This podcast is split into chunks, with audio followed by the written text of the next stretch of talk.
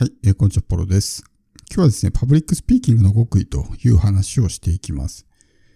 まあ、この、ポッドキャストをですね、配信するときに、ぜひともですね、身につけておきたいスキルの一つです。で、パブリックスピーキングというとね、なんかこう、スピーチをイメージする人もね、多いんじゃないかなと思うんですけど、そういったシチュエーションだけじゃなくて、まあ、こういった情報発信の場でもね、使えるので、ぜひともね、まあ、パブリックスピーキング学んでいただきたいなと思うんですけど、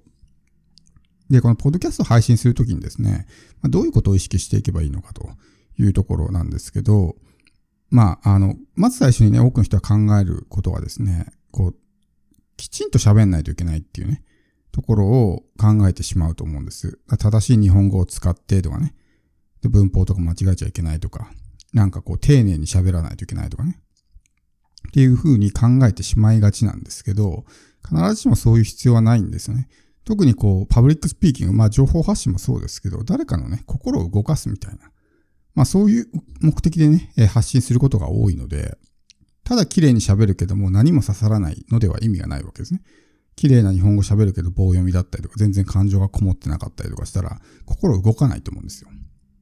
だから、そこを意識したときにですね、何を考えればいいのかっていうと、パブリックスピーキングというのは、単純にそのスピーキングだけではなくてですね、そこのまあ背景というか、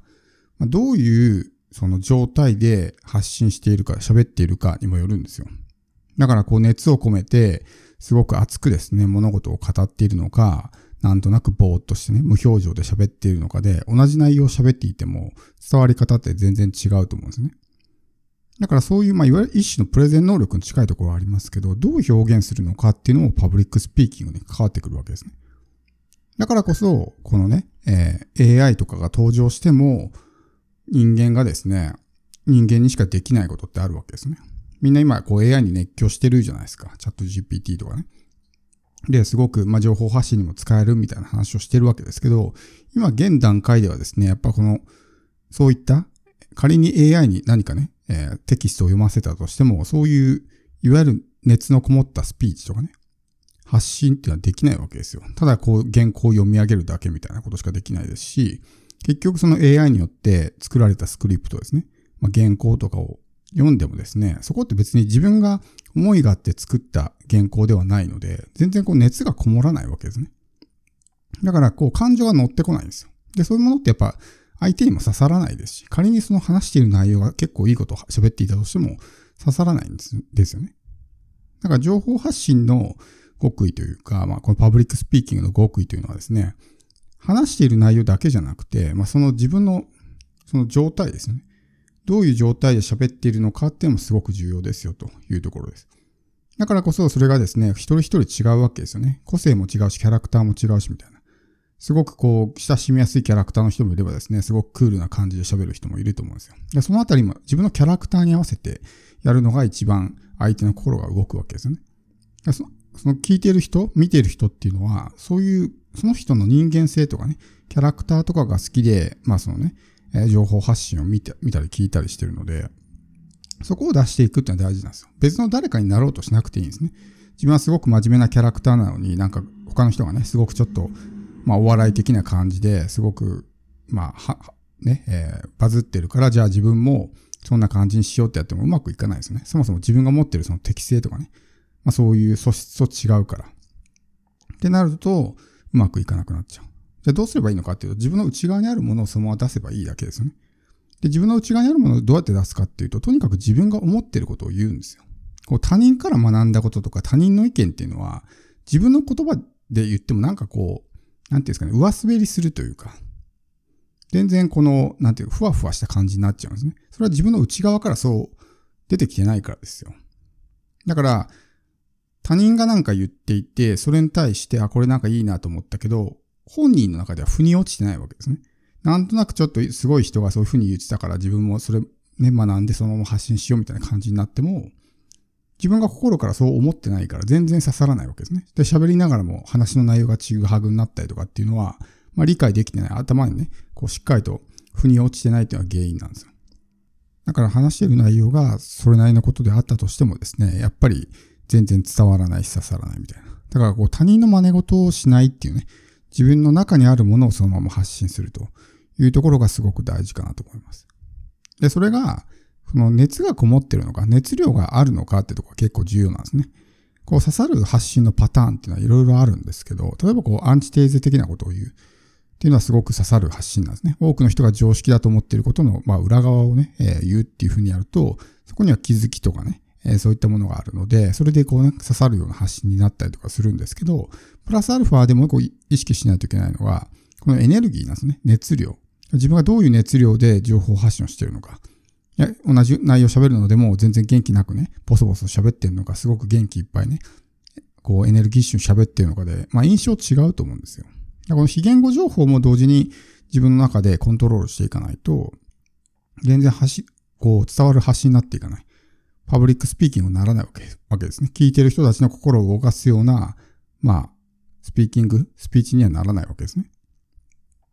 だそれってこう、ポッドキャストとか、他の情報発信、YouTube とかもそうですけど、そういうところに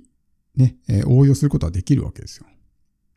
だからもしその誰かの心を動かすようなコンテンツを作りたいんであればですね、やっぱりこう他人の真似事とかをするんじゃなくて、自分で思ったことをコンテンツにするっていうのがすごくいいんですね。そうするとこう言葉もペラペラ出てくるんですよ。なんかみんな結構そのね、例えばユーデミーだユーデミーでコンテンツ作るときになかなかこうね、えー、すぐにペラペラと喋れないって言うんですけど、多分それは自分の思ってることをコンテンツにしてるからじゃないと思うんですよ。自分がこうやってきて、ね、それをただ単純にこう、コンテンツにまとめた場合っていうのは、自分の言葉でスラスラ喋れると思うんですけど、そうじゃなくてどっかから勉強してきて、それをなんとなくね、こう並べて組み立ててやってるから、うまく喋れないわけですね。だからそういうものっていうのはやっぱこう自分の、自分なりの経験とかを通して作ったものを、